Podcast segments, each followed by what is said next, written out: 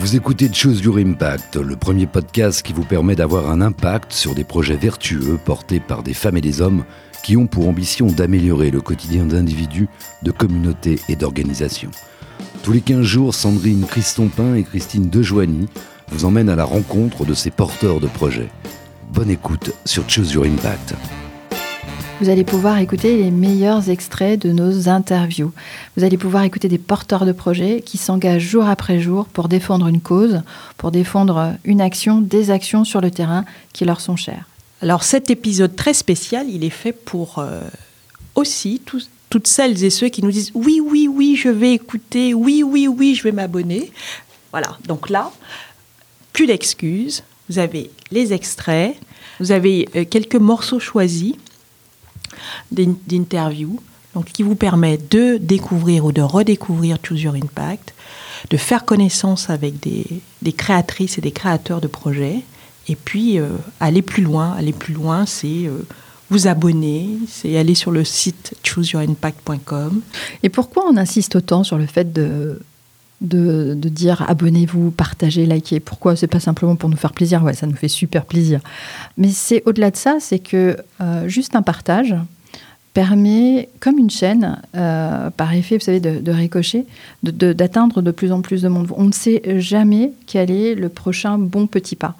Et le fait de le faire eh bien, permet aussi à d'autres personnes, non seulement aux porteurs de projets, mais à d'autres personnes qui n'étaient absolument pas au courant, d'avoir un impact, de faire une action utile, que ce soit pour aller soutenir un porteur de projet par un like, en donnant 10 euros, peu importe, chaque petit pas compte. En fait, euh, on parle, c'est du vertueux euh, à tous les étages, c'est-à-dire que Choose Your Impact donne la parole, met la lumière sur des projets vertueux, l'auditeur le devient lui aussi, puisqu'il a un impact sur le projet en relayant l'épisode, et ce qui donne à Choose Your Impact la possibilité d'augmenter sa communauté.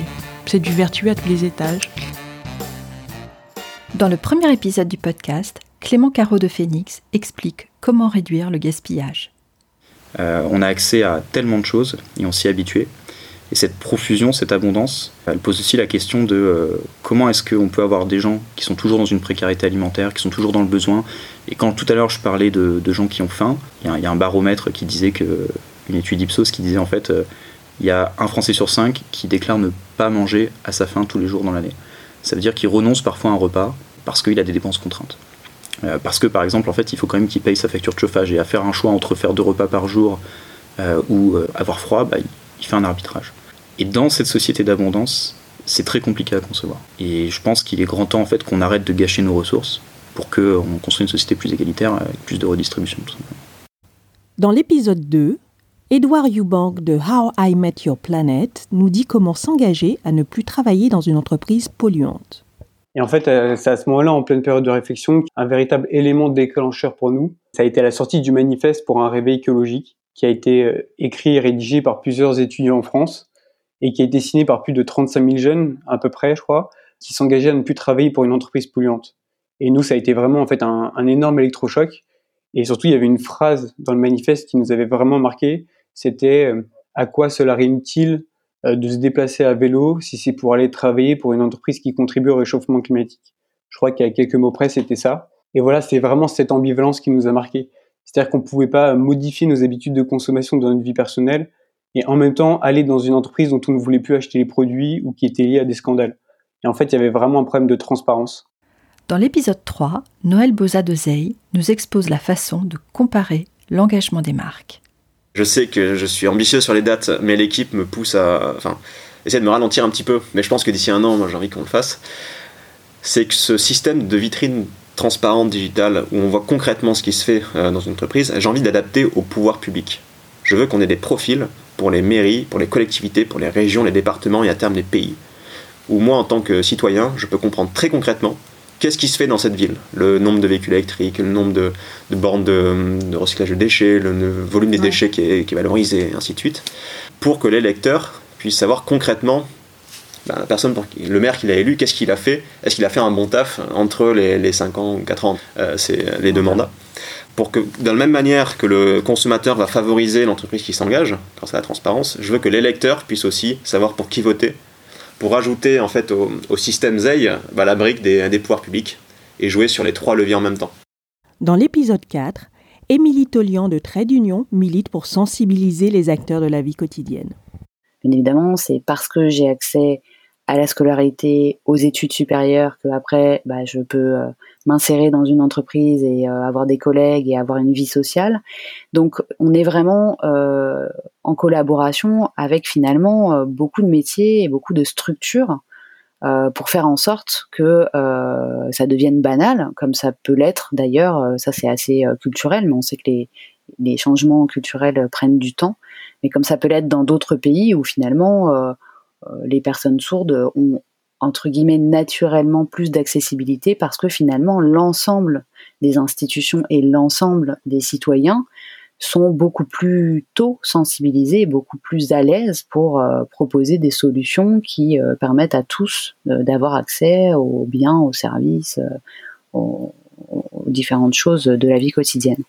Dans l'épisode 5, Victor Jangic de Wings of the Ocean nous sensibilise sur la nécessité de dépolluer les océans et sur les conséquences des déchets plastiques en mer.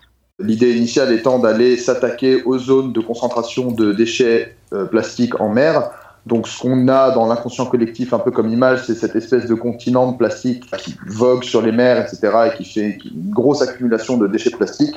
Donc on avait au début pour mission d'aller s'attaquer à ce genre de, de problèmes au moyen d'un chalut de surface tiré par le bateau. On s'est rendu compte qu'en termes de faisabilité, euh, c'était très compliqué parce que c'est des, agrégations de déchets qui se font et qui se défont et du coup c'est extrêmement difficile de localiser ces endroits. Donc on se concentre beaucoup maintenant sur de la dépollution près des côtes. Donc on a un équipage bénévole qui est du Kraken, qui sont euh, formés à la dépollution, formés euh, aux opérations de sensibilisation et donc on va grosso modo d'escale en escale ramasser du plastique sur les plages, pour, euh, un, bah, nettoyer les zones euh, qu'on rencontre, et deux, sensibiliser les populations locales au problème du plastique. Dans l'épisode 6, Nicolas Rossignol de Tout le monde contre le cancer prône la récupération pour mieux redistribuer. Beaucoup de magasins, euh, de marques, d'entreprises jetaient leurs invendus, leur packaging abîmé, leur fin de série, leur fin de collection. Évidemment, en tant que citoyen, j'étais scandalisé, mais plutôt que de signer une simple pétition qui sert à rien, et euh, je vais proposer à toutes ces entreprises de ne plus jeter leurs invendus, mais de nous les offrir pour que nous derrière on puisse s'en servir euh, pour euh, équiper les hôpitaux, pour mener des actions. Je vais vous donner un exemple.